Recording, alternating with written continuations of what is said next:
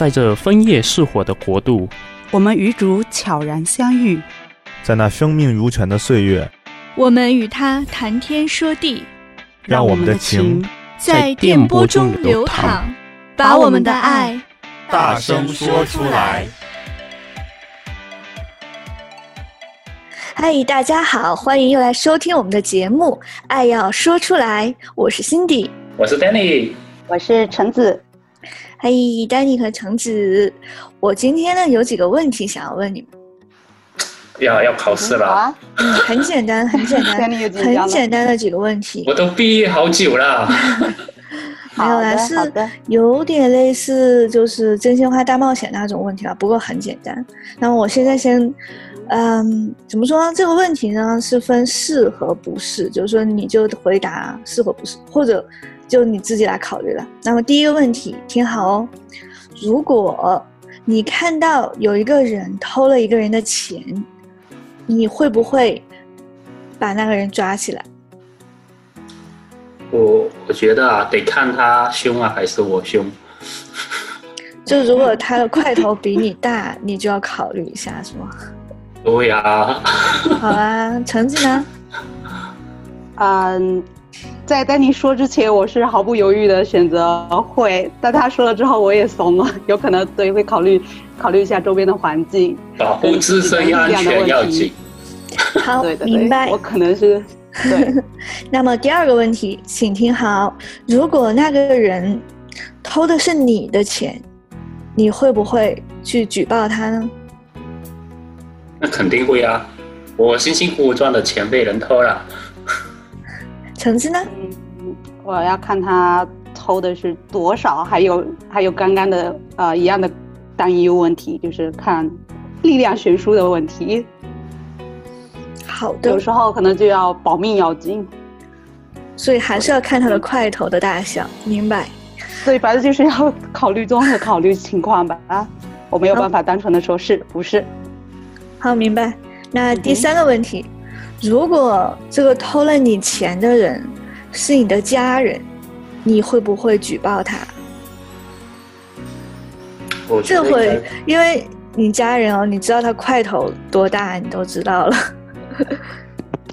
应该和你差不多吧？因为家人应该不会，应该不会。我觉得家人的话，可能更会要去了解一下为什么、怎么了，他有哪些困难啊。还是什么？可能会，应该不会直接举报，应该会对对更多一些，发现为什么会这样。如果如果是我的话，遇到是家人偷我的钱的话，那肯定也是会私下跟他多了解一下具体的具体的情况，再看一下是有没有办法能够去帮他。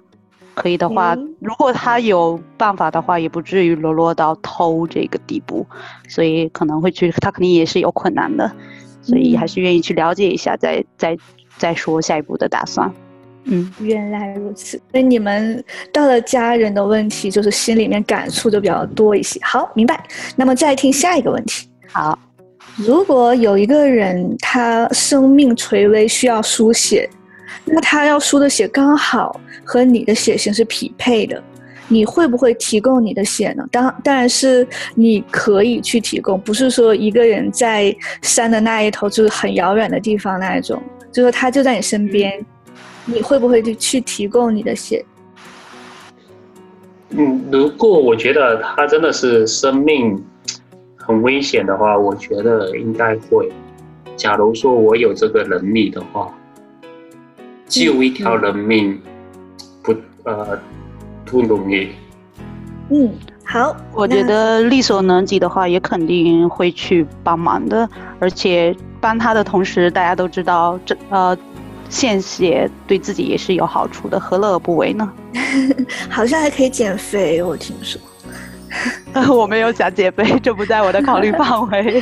好，呃，我知道橙子已经够瘦了，开玩笑，开玩笑。好啦，好啦，那下一个，行，那你就有了更多一个理由。好的，那下一个问题，请听好：如果现在书写的人不是一个，是两个了，而且另一个人是你，是你还有另一个人，你们两个人需要书写，但是呢，现在医院的血库里只有够一个人输的血，你觉得你会怎样做？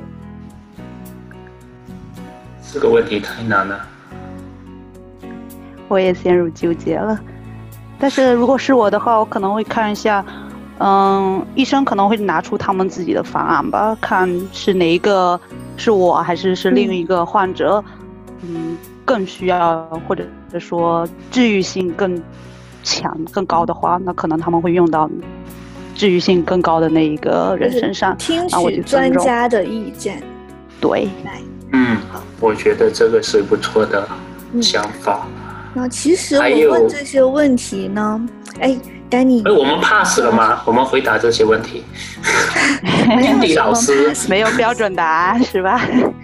对呀，其实这些问题其实是没有什么标准答案，因为每一个人，或许你在现在是这样的想法，那么真正这个事情发生在你身上的时候，嗯、可能到时候又有另外的一种想法，或另外的一个感觉吧、感悟吧，嗯、对吧？对。所以其实我说这些问题是想，就是说，因为。大家有的时候在危难关头，特别是在做选择的时候，是不是就是第一反应是在考虑说，我是在怎样？就是这个事情跟我有什么关系？这个事情跟我就是或者那个人跟我的关系这样子？嗯，还是去考虑别人？因为我们，嗯。会不会有的时候会 miss 掉一些东西？就是我们有的时候错过去看，因为只 focus 在一个方面，而没有去看另一个方面的事情。嗯，对对，可能就只是被表象所蒙蔽，嗯，而没有看到更深层次的东西，对，对不对？对，就我最近呢就看了一个片子，嗯，因为你知道我是很喜欢看那种破案的片子，嗯，那种凶杀案的片子的。那么最近看，嗯。不是，不是。我 最近看了一个片子是，是呃，叫做《犯罪现场调查》，那它是个电视剧，我看的是第一季的第九集，讲的就是一个飞机上的一个很奇怪的凶杀案的故事，我觉得非常好玩，非常有意思，想跟跟你们分享一下，也和我们发生什么了？讲一下，那就是他这个飞机呢是飞往拉斯维加斯的，当时凶杀案发生是在一个头等舱。那头等舱一共只有六个人，包括一个空姐，那么其实就是五个乘客嘛。那么到拉斯维加斯的时候，有一个乘客变成了一具尸体。嗯，然后其实这这五个人哦，加上空姐这六个人互相都不认识，然后突然有一个人到的时候变成一个尸体，另外人还好好的，是不是就很奇怪？嗯、对啊，是病死了吗？柯南出现了。对，是病死了吗？那其实不是，就是他们去调查嘛，也去调查这五个人和这个人的关系。那么这五个人都说他们不认识这个死的人嘛，可是他们都说这这个死的人非常讨厌，非常麻烦，就是那种，就是你在剧剧院里面就会有人踢你椅子，或者说在礼堂里面就有人大声讲话之类的，就这种人你们有没有见过？我不知道，就我有见过。有，对，就是有一些、嗯、不太文明的是吧？对对，然后这个人就是这么一个人，嗯、他们就说，因为他死，呃，不是说他死之前，就是他当时在飞机上，他一上飞机就开始连续的按那个按铃，就是飞每一个人那里的那个铃。嗯呃，叫 server 过来的那个。对对，叫 server 过来，然后就叫空姐过来。空姐问他怎么，他就说：“哦，我有感冒啊，我有头痛啊。”就事儿特别多是吧？对对对，就给他拿水啊，拿药啊，拿阿司匹林啊。他他还是要继续，就说好好难受啊，你要帮我。但是空姐又不知道要干嘛，就是就很很烦，因为空姐也说我经常会遇到各种各样的人，然后这种人我也是见过的，就是没有办法啊。然后另外的人也说、嗯、说哦，我是一个编程的码农啊，我在飞机上，我之所以买头等舱机票，就是因为我要飞机上还要编程还要工作。就那个人好死不死就在我后面坐着，一直踢我的椅子，害得我都没有办法好好的打码。太过分了。身为一个打码的人，是不是有感同身受？瞬间把我打码的那个那个灵感都没了。对啊，那个一下子就有那个火气，对不对？嗯。然后之后其他的人也是说，他又他就是特别不礼貌啊。然后本来厕所里就有人，他还要那种敲门啊，去，呃，那种踹门啊，说赶紧出来啊，老子要上厕所呀，怎样怎样怎样。对，就是非常不礼貌的一个事情。嗯嗯。然后到最后就是演变到他大闹机场，踢破就是。